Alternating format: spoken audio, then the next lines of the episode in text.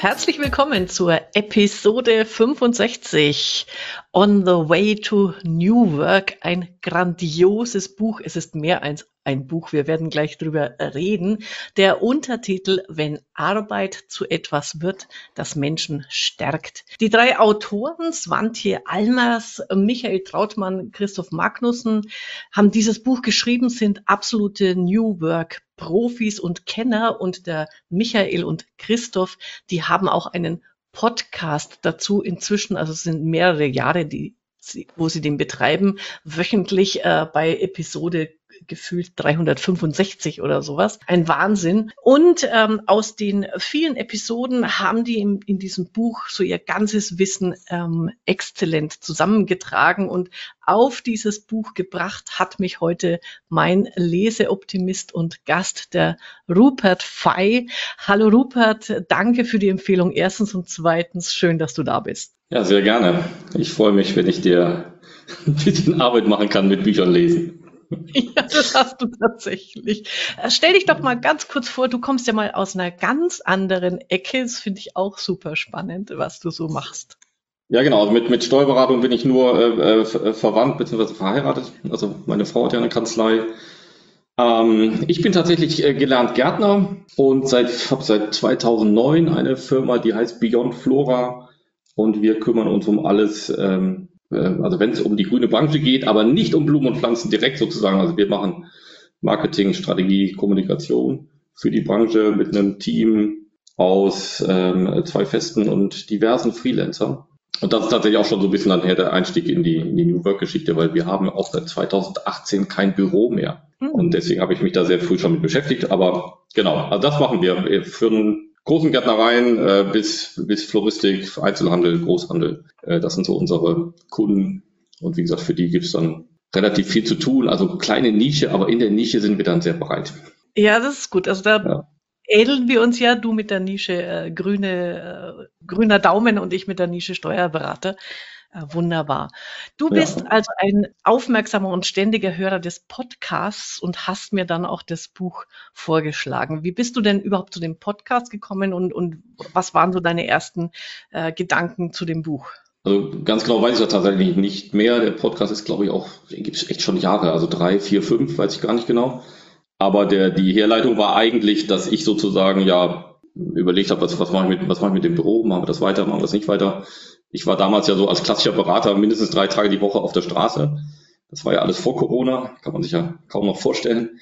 Und ähm, äh, dann, äh, also tatsächlich wurden die Räume eng. Ich, ich war ja in einer äh, Kooperation da mit meiner Frau äh, und die brauchte aber die Flächen. Und dann habe ich gesagt, naja, jetzt irgendwie ein neues Büro mieten und selber nicht da sein, ist ja irgendwie auch verrückt. Und habe mich dann einfach mal intensiv mit, mit den neuen Methoden äh, beschäftigt. Und da war äh, On the Way to New Work und eine Firma in den USA ähm, namens Buffer äh, waren so die großen Vorbilder, was so Remote anging.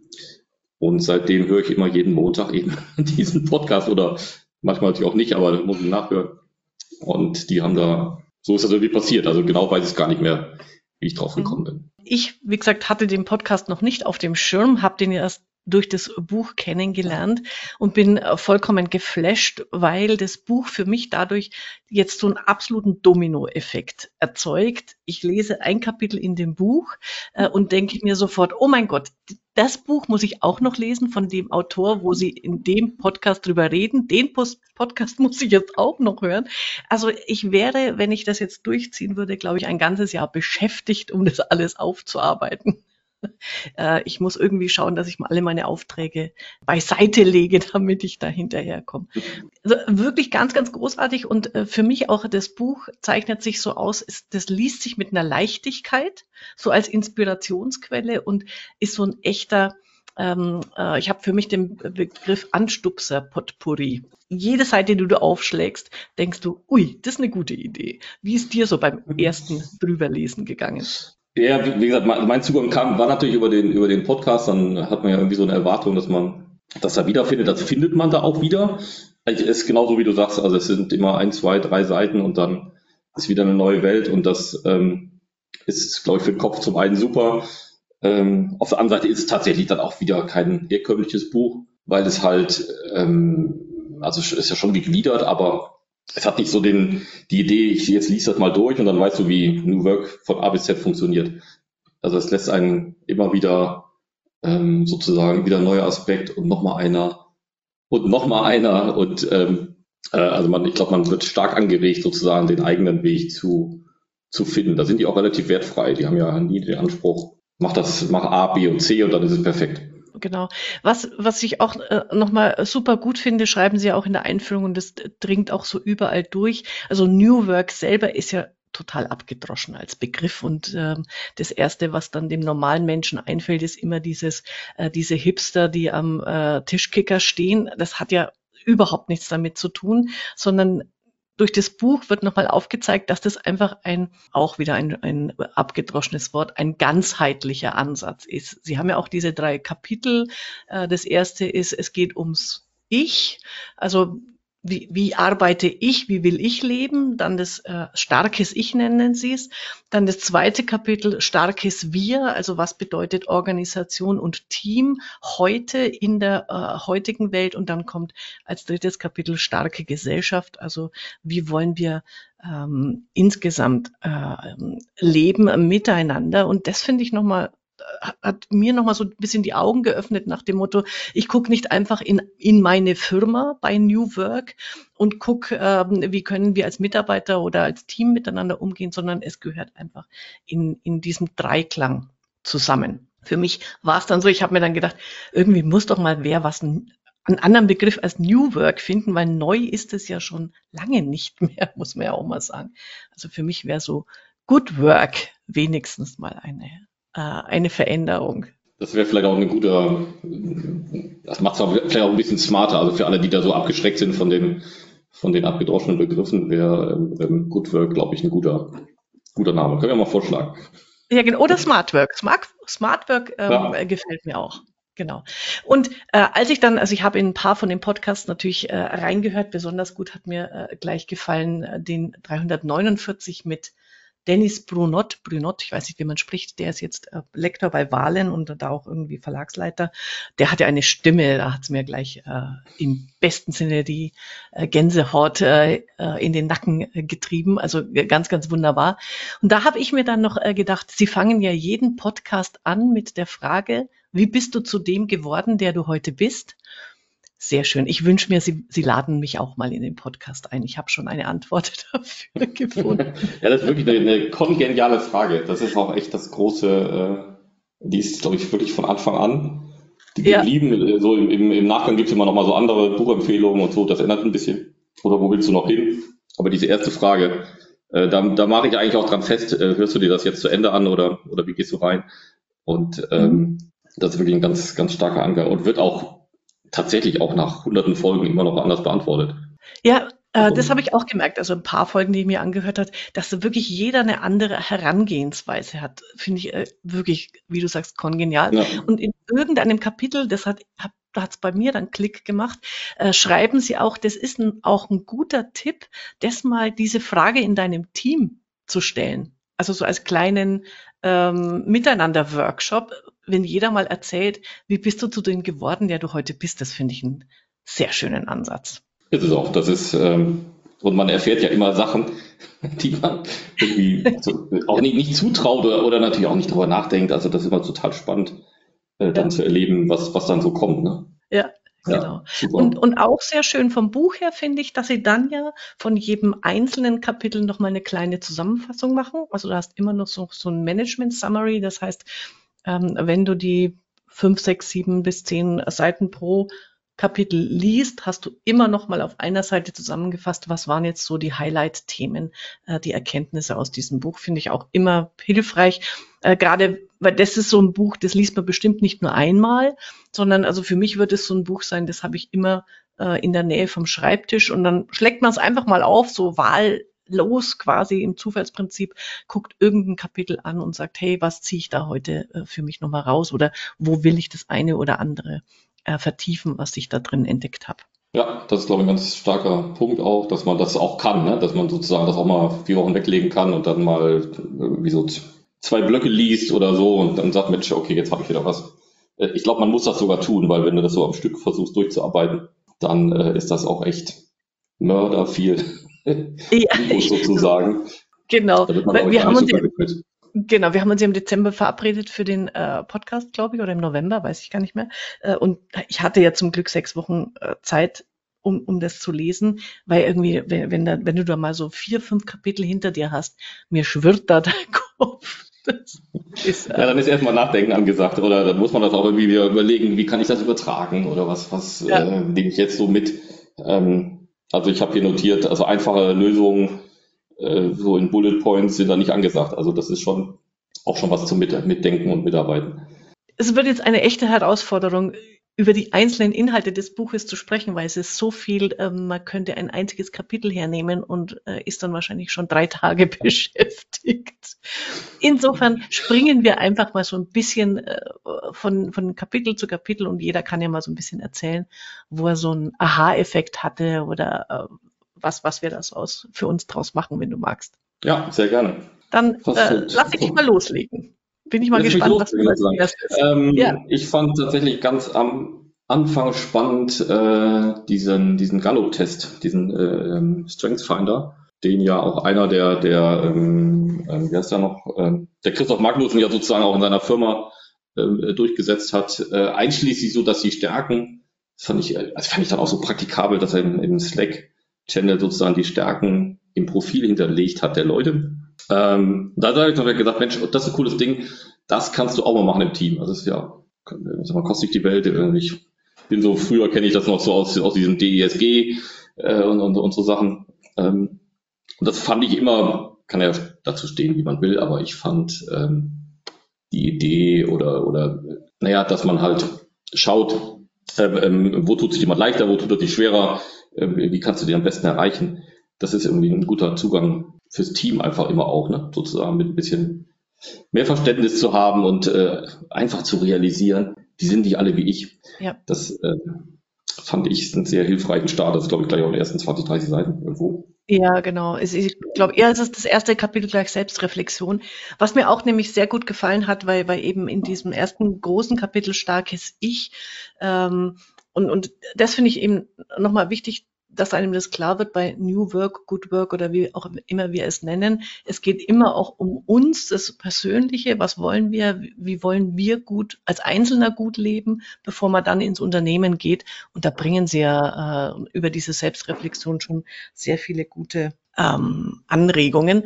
Ich, ähm, ich habe ja, also Clifton Strength Test kannte ich jetzt vom Namen, habe ich aber selber noch nicht gemacht. Aber was ich schon mal für mich gemacht habe, also ich bin ja Insights-mäßig unterwegs, ähm, äh, doch diesen VIA Charakterstärken den kann, der ist auch frei verfügbar im, im Internet. Den kann ich dir ans Herz legen oder fand mhm. ich super gut. Das ist mal richtig ein Test, der sehr äh, in die Tiefe geht. Da braucht man auch mal eine Stunde dafür, um das alles auszufüllen und zu durchdenken. Und da kommen dann in einer, in einem Ranking deine Stärken. Und ist das das Ding, was da von Zürich, von der Uni Zürich? Von, genau, das ist das von Zürich, ja. Ja, ja okay, ja, ja das, das habe ich tatsächlich auch gemacht. Das ist da auch drin das steht da irgendwo drin. Das, das habe ich dann auch gemacht. Ja. Genau, da kriegt man so eine, so eine Skala von 100 Prozent und dann genau, geht es sozusagen runter. Ähm, Punktemäßig. Ja. Genau. Und, und äh, als ich den gemacht habe, ähm, da war ich mal wirklich überrascht. Also mit Insights und so, man kennt es ja, Disk, äh, da kommt ja immer irgendwie das Gleiche raus. Man kennt sich ja.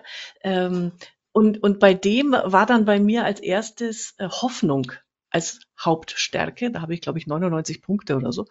Und da war ich im ersten Moment verblüfft, äh, weil ich dachte, Hoffnung, das klingt so nach Glaube und äh, lieber Gott, da, da bin ich gar nicht unterwegs. Ne?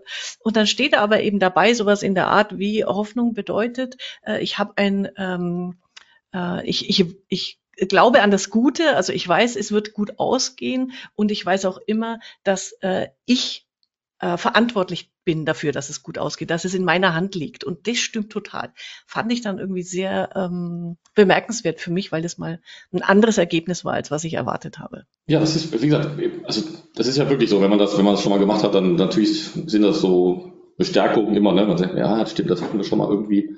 Aber allein das, das sozusagen auch wieder rauszuholen und festzustellen, okay, ja, stimmt, der war halt, ist halt doch mehr so der Initiative und ähm, mhm mach halt lieber die Sachen anfangen wie zu Ende machen. Das ist dann ja schon hilfreich, wenn man da, wenn man da wieder drauf stößt und glaube ich auch, wie gesagt, im Team finde ich immer ein toller Baustein, äh, dass das dann sozusagen sich gegenseitig mal klar zu machen und dass da jeder wertvoll ist, aber eben trotzdem auch ein bisschen anders tickt. Das ist, ja. finde ich, ist einfach, ja, fürs generelle Verständnis immer eine gute Idee. Ja, genau. Naja, das war bei denen jetzt mal äh, wieder ein neuer, neues Werkzeug. Mal gucken, ob wir das dann mal machen. Super. Im nächsten Kapitel, also wirklich da, äh, gerade bei den Anfangskapiteln, da kann man für sich persönlich super viel rausziehen. Dann bei Sinnfindung kannte ich natürlich schon, äh, schon viele Punkte, also Big Five for Lives, äh, Sinix, Warum, Ikigai, das waren, waren so Begriffe, die ich schon auch in anderen Büchern ähm, natürlich mitbekommen habe oder gelesen habe, wo ich dann äh, wieder so einen Aha-Effekt hatte. Ähm, den Podcast habe ich mir noch nicht angehört, werde ich aber noch machen, äh, mit Evan Carmichael der hat, ist auch Autor und der äh, schreibt eben, finde das eine Wort, das dich ausmacht. Das finde ich einen schönen Gedanken. Ein Wort zu finden, wo du sagst, das ist mein Lebenswort. Und, und äh, weiß nicht, ob du über das schon mal nachgedacht hast. Äh, nee, das habe ich, das habe ich tatsächlich noch nicht. Ich, äh, aber so ähnlich fand ich den Ansatz sozusagen auch mal ähm, für ein Jahr, das ist eigentlich eine gute Idee.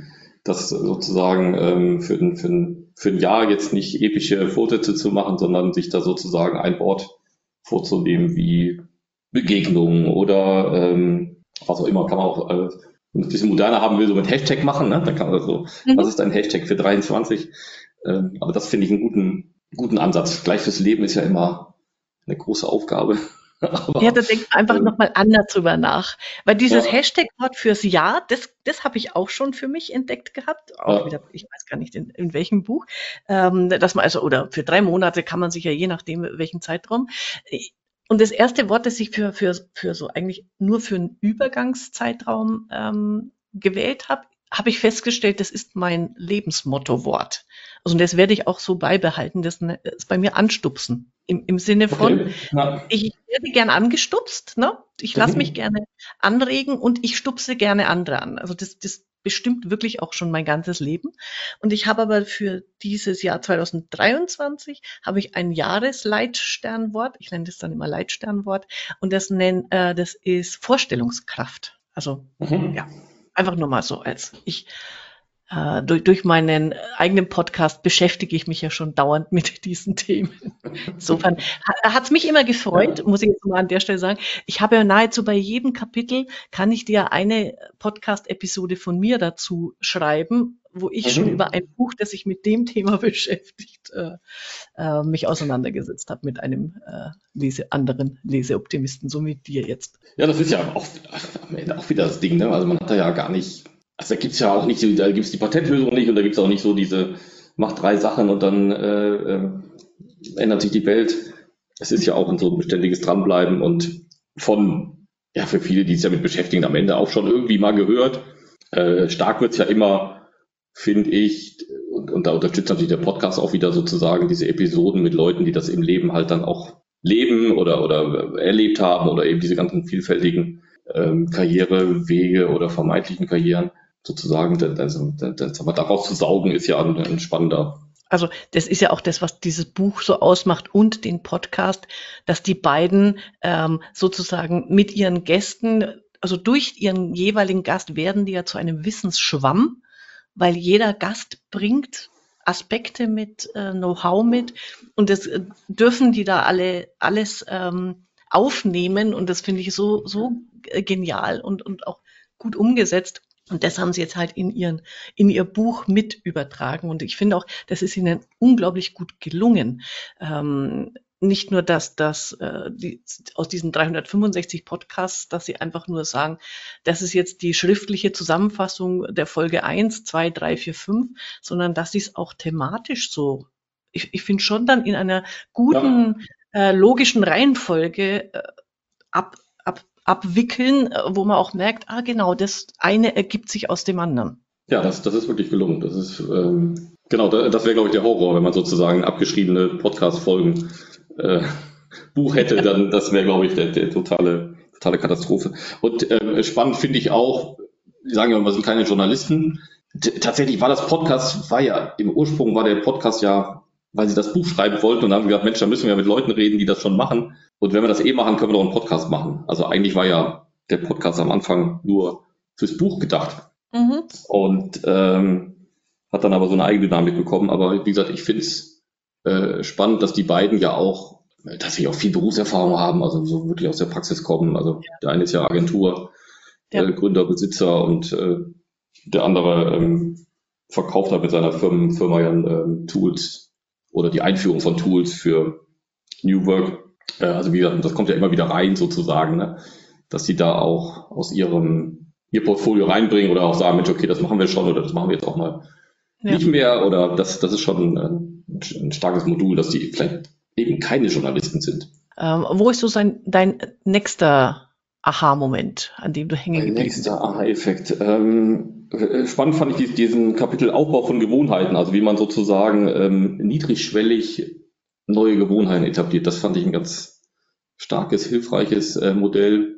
Also insbesondere, dass man so diesen Einstieg ganz, ganz klar und schwach macht. Da ist ja mal dieses Sportbeispiel, ähm, mehr Sport machen, eine gute Idee Anfang des Jahres dass man sich halt nicht vornimmt, naja, ich mache das abends, sondern dass man sozusagen auch die Sporttasche schon fertig in der, im Flur liegt und man sich sozusagen auch ganz konsequent, ähm, wie soll ich sagen, an die Kandare nimmt und sagt, ähm, ähm, wenn ich die Tür aufmache, nehme ich die Sporttasche und gehe wieder raus. Mhm. Also, um, so, also so, so ganz konkret äh, den, den Einstieg möglichst klein zu machen und, und, und da auch nicht zu groß zu denken. Das fand ich ein gutes Modul da, da war ich überrascht bei dem äh, Kapitel, da, da schreiben sie ja, oder der Autor B.J. Fogg, äh, der das Buch Tiny Habits geschrieben hat, wo, wo sie die Dinge rausziehen und auch dieses Fogg mhm. Behavior Model und so, sehr schön, also Gewohnheiten klein machen. Und dann dachte ich mir, Mensch, ich habe doch äh, Atomic Habits gelesen von ähm, James Clear, äh, die 1%-Methode und das ist also ich dachte, schreiben die eigentlich voneinander ab oder äh, was ist jetzt der Unterschied? Also nein, also die, die Aussagen sind mhm. identisch. Ich habe dann extra nachgelesen. Es gibt extra Vergleiche zwischen den beiden Büchern und Autoren. Sie sagen, alle Ergebnisse ist das gleiche, sie kommen nur von einem anderen Ansatz. Dann war ich wieder beruhigt, weil den Fock hatte ich vorher noch nicht gehört. Und da bin ich ja immer mhm. in meiner Ehre gepackt quasi. Wieso kenne ich den nicht?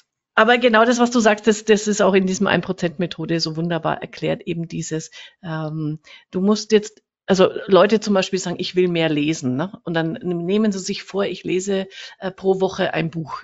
Vollkommener Schwachsinn, das, schaffst du einfach nicht. Sag mal lieber, ich lese fünf Minuten. Oder bis hin zu, das finde ich immer, dann, dann geht es zwar in Abs ins Absurde, aber ich finde es dann schon wieder lustig, äh, im Sinne von, schlag einfach mal das Buch auf. Ja, das, das stimmt. Das, aber, das, aber das ist, also so trivial sich das in dem Beispiel anhört, ich glaube, so richtig ja. ist es für andere äh, Bereiche dann, dass man eben nicht sofort sagt, hurra, äh, du musst so ein irres ja. Ziel erreichen, wo man dann eben natürlich auch scheitert, ne? weil man dann sozusagen ja. auch die Serie nicht durchhält. Das fand genau. ich, also das hat mir geholfen und wie gesagt auch diese Serien schaffen sozusagen, also jeden Tag oder einmal die Woche oder was auch immer es ist. Und das mit dem einmal die Woche Buch aufschlagen ist natürlich leichter wie einmal die Woche eins durchlesen. Weil dann genau. macht man drei Tage nichts und dann merkt man, oh, jetzt wird's eng. Und am fünften Tag sagt man, Unsinn. Und ähm, das finde ich, haben die ganz gut runtergebrochen oder auch sehr pragmatisch runtergebrochen, wo man sagt, Mensch, ja. okay, das kannst du wirklich, die zwei Seiten kannst du eigentlich rauskopieren und ähm, äh, machen. Genau. Dazu passt, es ist dann ähm, im, im Kapitel Kreativität schon drin, da gibt es so einen äh, Unterte äh, Unterabschnitt Disziplin und Durchhalten, da muss ich einfach lachen, das fand ich so lustig. Da gibt's den Tipp von Jens Korsen, äh, der sagt, okay, setz dich morgens auf die Bettkante und treff die Entscheidung, stehe ich auf und gehe zur Arbeit oder leg dich wieder hin. Aber wenn du die Entscheidung getroffen hast, dass du aufstehst, dann ähm, bin, ich sage es jetzt mal überspitzt, dann benimm dich gefälligst und arbeite auch und tu nicht herum und dieses oder jenes. Das, ja, das ist total, das ist wirklich super. Äh, tatsächlich machen wir das auch hier zu Hause. Äh, wir haben Korsen mal zum einen mal gehört live, zum anderen auch ein, ähm, der, der irgendwie das mal so aufgenommen als als glaube, das haben wir auf CD sogar noch gehabt, also das ist schon lange her. Aber da war das wirklich, ähm, der, also der Spruch war dann, äh, setzt auf die Bettkante und sagt, mache ich heute nochmal mit. Ja. Und, und das äh, ist tatsächlich, also bei uns beflügeltes Wort, heute machen wir nochmal mit. Ja, genau. weil, weil das auch ja die Entscheidung so runterbricht, jetzt nicht für dein Leben und für, für alles, was so gut und schlecht läuft, sondern einfach nur, also mache ich heute nochmal mit. Okay, dann, aber dann mach auch sozusagen. Genau, und dann ähm, beschwer dich nicht, äh, dass alles so schwierig und ja. anstrengend ist, sondern mach halt einfach. Und äh, ja. morgen früh kannst du wieder neu entscheiden. Und genau, und keiner, genau. keiner verhungert in dem Land und so. Also das, also das ist schon, also das macht er wirklich sehr gut. Also da ähm, ist auch ja. spannend, dass das dann auch wieder in dem Kontext auf einmal wieder auftaucht. Ja, das ja. Hat mich auch ähm, überrascht. Ja, genau. Und auch ähm, im, im gleichen Zuge ähm, dann der Tipp von Mel Robbins, den kannte ich auch nicht, aber den finde ich auch einfach so, ja, so, so einfach und, und umsetzungswürdig, diese Fünf-Sekunden-Regel. Also einfach zu sagen, hey, ähm, zähl einfach den Countdown runter, bevor du was machst und dann leg aber auch los. Also immer dieses, ähm, also ich bin ja auch schon mal äh, Bungee-Jumping gewesen und ich, ich weiß, du musst einfach springen, wenn du drei gesagt hast und nicht, oh Gott, vielleicht doch nicht und viereinhalb und äh, 27, dann springst du einfach nicht. Und dieses sich dran halten, einmal runterzählen und zack und jetzt äh, runter oder was auch immer man sich vorgenommen hat. Finde ich ein schönes Bild an der Stelle. Gelacht habe ich tatsächlich auch noch, da ist eine, Überschrift ähm, ähm, mit dem Feedback ist keine Raketenwissenschaft, es ist schwieriger. Ich ja, habe jetzt gar nicht mehr die Seite, aber, aber das fand ich so, ähm, das ist ja so, also irgendwie auch mein Humor, weil das eigentlich, also jeder erwartet dann ja, dass, ja, das ist ja keine Raketenwissenschaft, das ist ja so ein geflügeltes Wort. Und ähm, äh, aber sofort liest man dieses Kapitel. Also, ja. also das ist so ein Einstieg, oder okay, das, ähm, weil, weil man sagt, meint ja vielleicht auch Feedback ist, ist, also ist halt nicht so schwierig, also, aber es ist ja in der Tat nicht, nicht einfach. Ähm, aber das fand ich auch so ein witziger Einstieg, äh, den, den man ja gar nicht erwartet in so einem Buch irgendwie, ne? Das ist ja, ja. fast, äh, fast Satire. Also. Ja. Ähm, ja. Da, aber da, da war eins davor, ich habe es jetzt aber gar nicht mehr so genau im Kopf, aber das hatte ich mir noch angemerkt. Ähm, Sie haben einmal eine ich weiß gar nicht, ob es eine Autorin ist, aber sie eine Unternehmerin, die hat äh, Leap Sum nennt sich das, diese Feedback-Methodik und Plattform. Die fand ich äh, ziemlich spannend und interessant, also wo man dann als Unternehmen mit seinen Mitarbeitern einfach ein äh, laufendes positives äh, Feedback und da haben die ein Tool dafür ähm, durchführen kann mache ich in die Shownotes, äh, das lohnt sich auch nochmal anzugucken. Also Feedback finde ich auch ein, äh, ich weiß gar nicht, es kommt an mehreren Stellen vor, aber ich, ich finde auch, dass äh, Feedback als Methode, finde ich falsch jetzt als Begriff, mir fällt jetzt nicht das Richtige ein, als ständige Institution in einem Unternehmen dazugehört. Und zwar nicht Feedback im Sinne von, was hast du wieder schlecht gemacht und gut gemacht, sondern wertschätzend und wohlwollend, ähm, wir wollen uns weiterentwickeln. Und da gibt's auch sehr viele Beispiele im Buch, äh, in den verschiedensten Kapiteln, die äh, mit welchen Reflexionsfragen man Feedback gut gestalten kann und und und. Also wirklich großartig. Das stimmt, das, das ist echt ein, äh, gutes Ding. Also gut, das sind ja meistens auch Leute, die in modernen Firmen arbeiten oder die, die gestalten oder, oder natürlich auch gegründet haben. Ähm, und ich glaube, das ist ja auch echt eine Herausforderung, diesen ganzen Remote-Jobs sozusagen, dass dieses ähm, Feedback dann seltener wird und ich glaube, dann wird es dann wird's auch schwieriger oder dramatischer, weil wenn ich, wenn ich natürlich, aber das hatten wir früher, in, ich habe ja eine Zeit lang im Einzelhandel verbracht, also so organisierter Einzelhandel, da war das ja auch so, wenn dann da dann da mal der Geschäftsführer vorbeikam und hat gesagt, das ist alles Mist hier heute. Mhm. Und dann hast du den Jahr nicht mehr gesehen in so einer Filiale. Da, da, dann hatte das ja eine unfassbare Auswirkung also negativ in dem Fall natürlich. Und das ist ja bei Remote ist das auch so, ne? Also, und auf der anderen Seite, wenn man halt regelmäßig dranbleibt und, und man sieht die Leute jeden Tag beim Kaffee und sagt, Mensch, schön, schön, tolle Präsentation, äh, gut gemacht, schnell fertig gewesen. Das, das äh, ist so gefährlich, wenn, wenn das dann so selten wird und dann wird das so absolut und bleibt dann auch so hängen und dann überlegen wo, Leute wochenlang allein in ihrem Büro, ja. Äh, wie sie das wieder hinkriegen sollen und was er jeden Tag über sie denkt. Und der denkt ja meistens gar nichts, ne? Das ist einfach so eine Momentaufnahme ja. gewesen. Und äh, wenn die dann nach Monaten wieder aufeinandertreffen, dann äh, ist das ja schon gestört von Anfang an. Ja. Das ja, macht das dann wieder. Und, und da sind, glaube ich, so Tools, also gerade für größere Firmen natürlich eine gute Idee, die das sozusagen äh, immer live halten und ja, welche die auch regelmäßig so, so kleine, ganz kurze Befragungen machen unter den Mitarbeitern, um sozusagen auch so eine Welle äh, zu erkennen, wie fühlen die Leute sich jetzt gerade. Das ist, glaube ich, äh, also für so Unternehmen auch keine schlechte Idee. Ich bin jetzt gerade bei dir hängen geblieben am Begriff organisierter Einzelhandel. Das hört sich so nach der Pate an. So. Ja, das ist äh, äh, also was man so ähm, äh, Filialisten nennt, ne? Also äh, wo du ja. sozusagen äh, unter Franchise oder so, wo du dann irgendwie 100 Filialen hast oder. Ja. Aber aber das sind halt genau die Dinger, die halt den den Chef dann selten sehen oder ja. auch so diesen also verschiedene Hierarchiestufen und dann ähm, äh, das ist ja Stärke der Kleinen ist ja, dass dass dass der immer dazwischen ist. Ähm, oder, oder die natürlich und entsprechend sozusagen näher dran ist, hast du halt in anderen äh, Unternehmensgrößen nicht. Das, das ist ja vielleicht ein Kritikpunkt an dem Buch, ne, dass sie sozusagen, ähm, also erstmal natürlich sind das alles äh, Büroarbeiter, also auch, äh, auch in dem Podcast, ne, also sind alles sozusagen, ähm, also Handwerker kommen ja bei New Work jetzt in dem Buch erstmal nicht vor, Weil das auch super spannend ist, man da auch viel machen kann, aber das hat halt einen ganz anderen Zugang sozusagen. Die beiden sind natürlich sozusagen eher aus der Büro-Office-Welt äh, ja. und die meisten Podcast-Leute auch. Ne? Das ist ganz sicher ja. so. Ja, und, und es ist, das ist dann aber ja auch deine und meine äh, Leistung im Alltag, im, in unserem Berufsalltag und deswegen finde ich es dann auch immer spannend.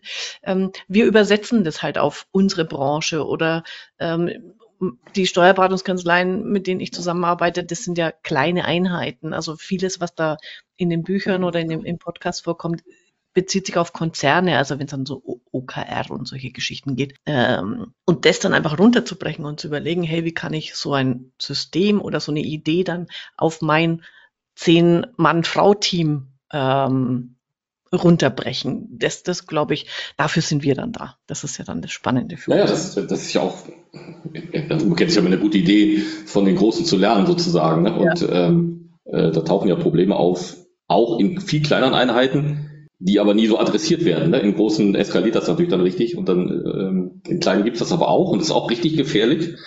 Aber ähm, es ist halt nicht so offensichtlich oder, oder wird vielleicht auch nicht so verfolgt. Also ja. da ist schon, da ist, da ist schon, also da ist genug zu tun. Ja, genau. So, du, also wir sind immer noch im Kapitel 1. Äh, wir gehen jetzt mal auf Kapitel 2, außer du sagst, du hast noch, was du unbedingt aus dem ersten großen Kapitel loswerden willst. Mir verschwimmt das gerade mit den Kapiteln, aber äh, ähm, spannend fand ich noch diese, dieser Bericht über die Harvard-Studie.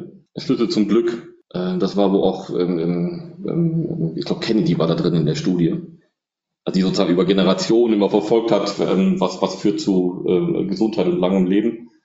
Ah, ähm, ja. Dass, dass, das eben überraschenderweise nicht unbedingt äh, äh, Sport ist, sondern dass das viele und gute Beziehungen sind. Ja. Äh, dass das also einen ganz, ganz wesentlichen Anteil daran hat, ob man lange ähm, und, und natürlich auch relativ gesund sozusagen lebt. Das fand ich noch ganz spannend, aber ich glaube, das ist Kapitel 2 tatsächlich. Ne? Ja, es, äh, nee, äh, es gibt ja ein, ein ja. Unterkapitel Gesundheit, ähm, wo diese Dinge drin sind, fand ich auch super sp spannend. Und das mit den äh, Beziehungen finde ich auch immer wieder wichtig. Das kommt, ich ist jetzt wurscht, in welchem Kapitel Sie das haben.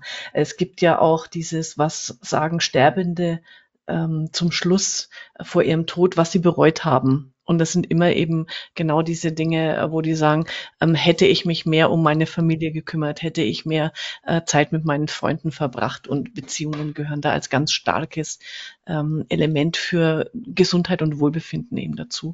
Und äh, sich das nochmal klar zu machen, ähm, dass das ähm, ja den alten Spruch äh, auf dem Grabstein, wenn dann steht, ähm, sie war die, äh, sie war die reichste im Ort. Das hilft ja nicht unbedingt weiter. Nee, auch nicht, weil immer letzter im Büro hilft auch nicht. Genau. genau. hat, er vergleich, hat vergleichbare Sätze auch nicht. Ja. Genau, auch hier hat der Letzte das Licht ausgemacht. Sehr schön. Ja. Nee, äh, ich, ich wollte äh, rüber auf das äh, große äh, Kapitel Starkes Wir. Also einfach nochmal so ein mhm. bisschen ähm, die Highlights beleuchten, aus, aus unserer Sicht jetzt, ähm, ja. was wir da mitgenommen haben. Wo, wo bist du da hängen geblieben? Ähm, ich fand diesen Bereich, ähm, wie man Kreativität erzeugt, fand ich ganz spannend. Also, dass Kreativität doch Disziplin braucht. Also, das ist ja, also wir sind ja teilweise auch äh, kreativ, wenn wir da Marken erfinden oder Markennamen brauchen, Logos brauchen und äh, wie Herangehensweisen brauchen. Also haben wir ja einen kreativen Part. Und äh, dass sie sozusagen aufräumen mit der Idee, äh, dass, dass man halt irgendwo in der dunklen Kammer sitzt oder irgendwo in, in die weite Welt guckt und dann die, die Ideen so sprudeln, sondern dass das ähm, also auch ein Stück weit Arbeit ist und auch äh, Disziplin erfordert. Das ist ja ein Beispiel mit ähm, also äh, Bleistifte alle gespitzt und so, und also, dass man sozusagen, vielleicht ist das auch so ein Ritual. Ähm, ja. Aber das, das fand ich ganz, ganz spannend sozusagen. Ähm, das einen Ansatz zu haben. Nächst, muss man gucken, wie du ähm, Kreativität sozusagen äh, gezielter hervorrufen kannst ähm, über, über ja, Disziplin oder Rituale oder ja. das, das fand ich ein ganz, ganz spannendes Ding. Also das ganze Kapitel, da habe ich ja mal Anleitung zum Unkreativsein, äh, auch eine Episode gemacht bei mir. Das ist übrigens auch ein großartiges Buch, falls du das noch nicht gelesen hast. Aber es gehört immer eben dazu äh, bei der Umsetzung. Äh, hör, hör dir den Podcast an und dann liest das Buch. Okay. Äh, aber da, da fand ich nochmal schön, weil bei das erwartet man bei Kreativität nicht, weil man denkt ja immer, ah, das sind die, die äh, da, da hüpfend durch die Gegend ähm, äh, sich bewegen und irgendwie äh, gelb bunte, bunte Paradiesvögel, äh, die von äh, Bäumchen zu Bäumchen springen. Und es ist wirklich äh, der Kreativität ist natürlich ein, ein, ein, ein Moment, aber dieses Verknüpfen, dieses Assoziieren und dann das Umsetzen können auch von den Ideen, dazu gehört eben dieses Disziplin und Durchhalten und das kommt da auch nochmal ganz gut drüber, ja. Das fand ich sehr cool. Dann, dann war da noch ein absolutes Highlight für mich, das war dieses ähm, ähm, das so ein Schaubild mit Kommunikationsmöglichkeiten in der modernen Welt und da, da leiden ja quasi alle drunter irgendwie, dass ähm, also erstmal zu, zu, nochmal zu erkennen, wie viel es denn überhaupt so gibt, von äh, Postbrief bis, ähm, bis äh, Slack und Co. sozusagen, über ganze Messenger-Dienste und so. Und ähm, die, die Erkenntnis, ähm, je emotionaler, desto synchroner in der Kommunikation zu werden. Also ich muss sagen, glaube ich, vor, bis vor anderthalb Jahren war mir das gar nicht klar zwischen asynchron und synchron. Äh, ja. Außer dass man es natürlich immer gemacht hat, aber diese, diese Erkenntnis, ähm, die ja jeder kennt, also irgendwie mal so eine E-Mail äh, schreiben und sich da beschweren, dass das ähnlich wie dieses Feedback äh, eine verheerende Folge hat für einen, der sich das da 30.000 Mal durchliest äh, und damit wahrscheinlich abends um 22.30 Uhr mit angefangen hat. Und wie viele Missverständnisse man da auch immer wieder reinbauen kann in so E-Mails, wo man hinterher merkt, verdammt nochmal, kurzer Anruf, der andere hat es ja ganz anders gemeint, man hat es nicht richtig gelesen, also bin ich auch überhaupt nicht frei von das war für mich so, okay, das musst du dir sowas von hinter die Ohren schreiben nochmal. Also das war für mich ganz, äh, ganz, ganz stark und auch immer während sozusagen. Ja, und das hat für mich super gut zusammengepasst. Also gerade diese, dieses Schaubild, was du sagst, dieses äh, Synchron zu Asynchron und welche Tools es da jeweils gibt und welche Sinn machen, das ist ja dann die spannende Frage. Ähm, äh, und, und das dann in Verbindung damit, dass Lesen und Schreiben sind die asynchronen ähm, Kommunikationsstile, Sprechen und Zuhören ist es Synchrone. Und äh, wo immer die Missverständnisse entstehen oder ähm, Stolpersteine ist, dass wir halt viermal so schnell lesen wie schreiben und doppelt so schnell sprechen wie zuhören. Und, und das finde ich, so, das, das hat mir noch mal ein bisschen so die Augen geöffnet. Ähm, wenn wir in ein Meeting gehen und hätten vorher was lesen sollen und es macht mal wieder keiner, ne? das kennen wir ja alle, dann versucht jetzt der ähm, Moderator, der Referent, das schnell mal zusammenzufassen. Ähm, aber das ist wesentlich störanfälliger. Es geht wesentlich schwieriger, als wenn jeder das vorher schon mal gelesen hätte. Und da, ich glaube, bei Amazon ist das, das schreiben sie, das hatte ich auch woanders schon mal gelesen. Bei Amazon ist es halt so, du musst, also die, die fangen Meetings an, dass jeder erstmal das, das liest.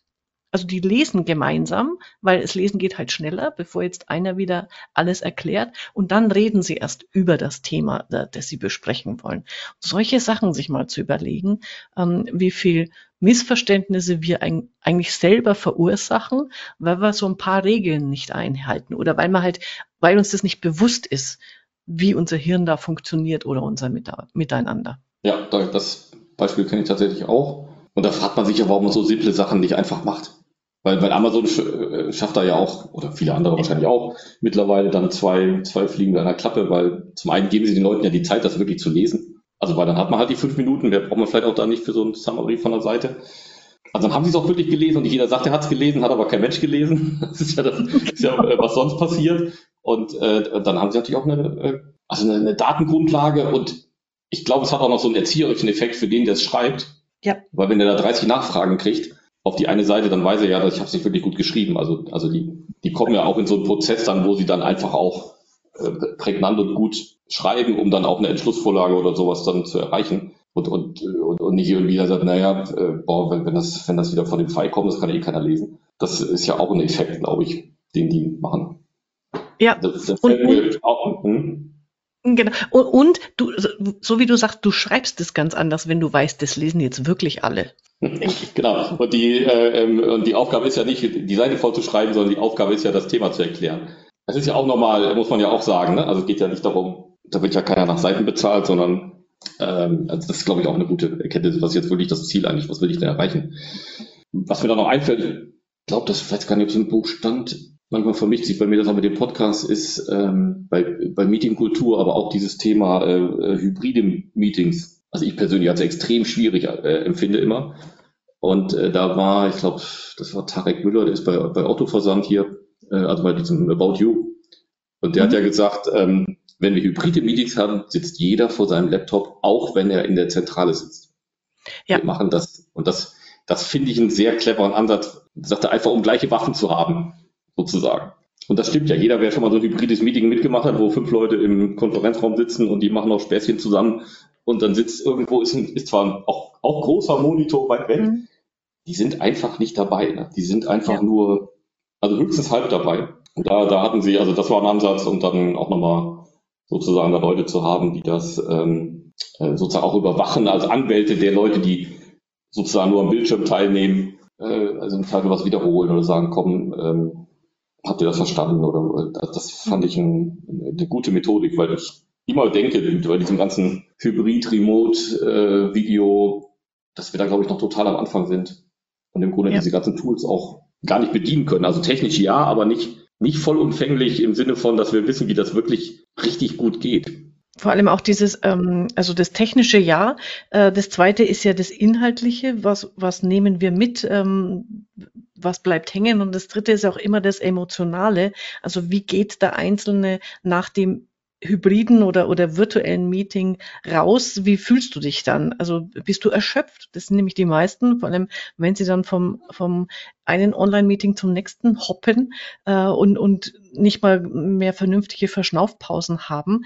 Du, dann kriegst vom spätestens vom dritten Meeting kriegst du ja mehr oder weniger gar nichts mehr mit. Also sich diese Mechanismen alle mal bewusst zu machen, was treiben wir da mit uns und was ist das Ziel unserer Meetings. Ähm, das kommt ja dann auch eh in diesem Meeting-Kapitel super gut rüber. Das, das finde ich ist auch so, so für heute, für, für die Zeit heute eines der ähm, zentralen Themen, mit denen sich jeder Chef und jeder Mitarbeiterin, Mitarbeiter auseinandersetzen äh, sollte, wie, wie da ein besseres Gelingen stattfindet. Ja, das ist generell sowieso also auch für mich auch der stärkste Aspekt überhaupt bei New Work oder Smart Work oder was hat's, was war noch?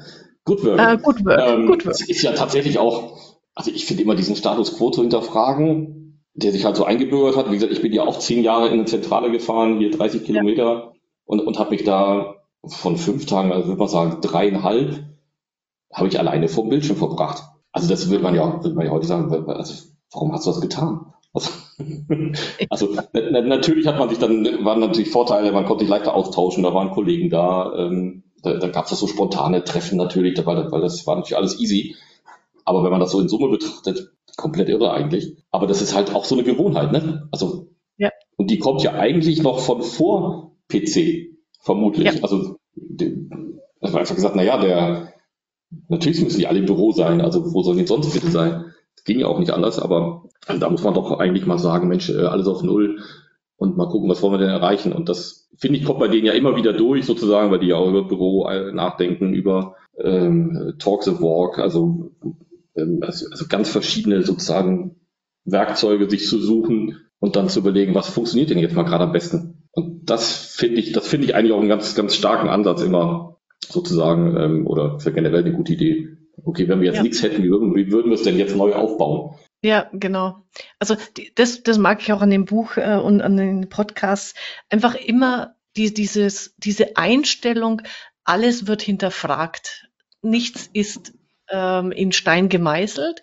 Und, und das macht auch den, den Sinn von guter Arbeit aus, dass eben nicht äh, dieses, äh, haben wir schon immer so gemacht, machen wir weiter so, sondern einfach mal gucken, was haben wir denn für ähm, Medien zur Verfügung? Wie, wie schaut die Welt aus, in der wir gerade leben? Und ist das, was wir tun, das Richtige oder, oder das Sinnvolle? Also richtig und falsch ist, ist sowieso eine falsche Kategorie an der Stelle. Aber gut, Aber es funktioniert vielleicht auch, ne? Also, genau.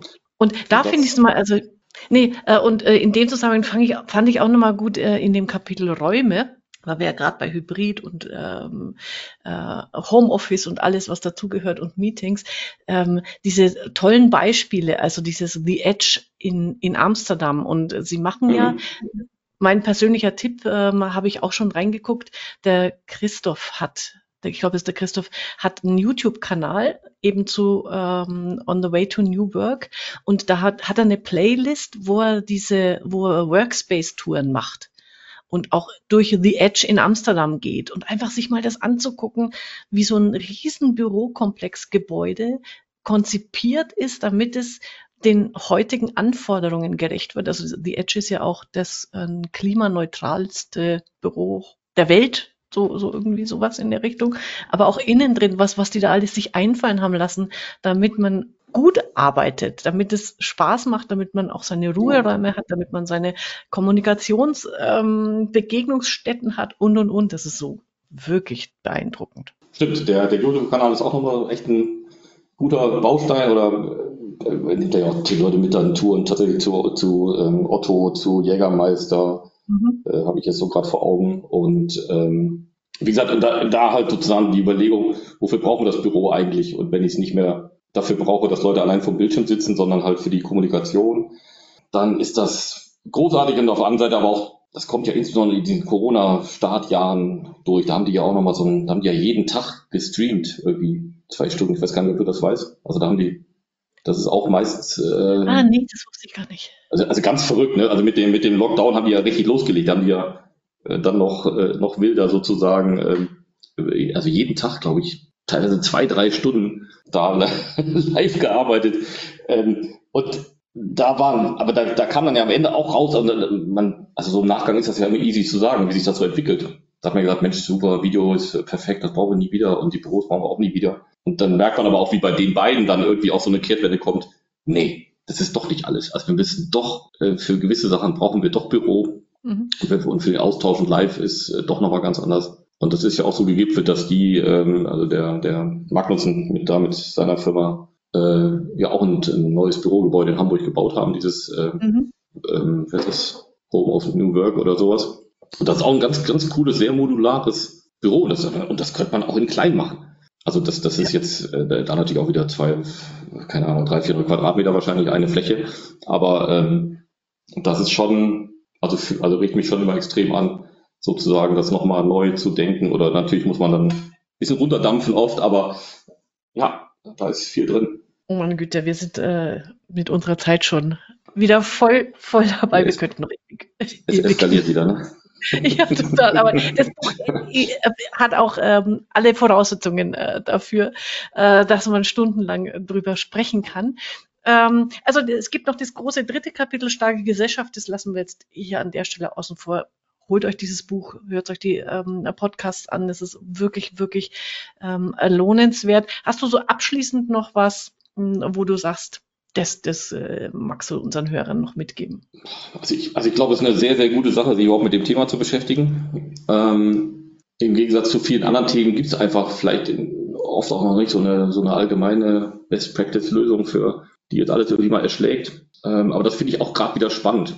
Also sich sozusagen auf den Weg zu machen und vielleicht auch im Team zu sagen, okay, wir wissen eigentlich nicht, ob es perfekt ist. Das war jetzt noch ganz kürzlich auch in einem Podcast, der kann da gar nicht drin sein, mit, mit einer Airbnb-Managerin die sozusagen auch diese Homeoffice-Regeln dann neu gesponnen haben. Und die einfach sagt, okay, wir, natürlich wissen wir nicht, ob das funktioniert. Aber wir fangen jetzt mal so an. Also wir haben es jetzt mal so festgelegt und jetzt lassen wir es mal ein halbes Jahr laufen und dann gucken wir uns das wieder an und dann schauen wir, was wir, was wir ändern müssen. Ähm, also sich sozusagen diese Freiheit zu nehmen, da jetzt nicht Jahre nach vorne zu gucken, sondern zu sagen, okay, das machen wir jetzt mal so, egal ob das drei, sechs, zwölf Monate sind. Und okay, und, äh, und wir sind sozusagen bereit, das dann wieder zu korrigieren. Das muss man natürlich erstmal als Unternehmen hinkriegen, dass man das, äh, dass alle das irgendwie auch so mitgehen und eben nicht hinterher sagen, aber du hast doch vor einem halben Jahr gesagt, keine Ahnung, wir machen jetzt äh, drei, drei äh, Homeoffice-Tage. Wie kannst du jetzt sagen, wir machen nur noch zwei? Aber wenn man doch, also so als lernendes. Unternehmen in die, in die Situation kommt, festzustellen, okay, das tut uns jetzt mal allen nicht gut. Ja. Also weil wir kommen nicht mehr vorwärts oder die, die Leute reden nicht mehr miteinander, sondern nur übereinander und sowas, äh, ähm, dann, dann ist es doch fantastisch, wenn, wenn man, wenn man es hinkriegt, zu sagen, okay, äh, das passen wir jetzt nochmal an. Und das, äh, glaube ich, ist, also das finde ich, vielleicht ist das die größte Erkenntnis für mich daraus, äh, sozusagen einfach auch mutig bleiben, auch äh, zum einen konsequent auszuprobieren, aber auch konsequent wieder zurückzunehmen. Wenn ja. man dann sagt, äh, okay, das war jetzt Unsinn. Ja, genau, dass, dass eben dieses äh, ständige Weiterentwickeln. Äh, und das ist auch so mein, mein Abschlussgedanke, das kommt auch in, in einem Unterkapitel, das heißt auch evolutionäre Weiterentwicklung, das fand ich nochmal total gut. Ähm, da wird einmal diese Grundfrage gestellt und wenn man die immer nicht im Hinterkopf hat, sondern im Vorderkopf, also sich die immer wieder stellt, nämlich was braucht unser Unternehmen, um seinen Sinn und Zweck zu erfüllen?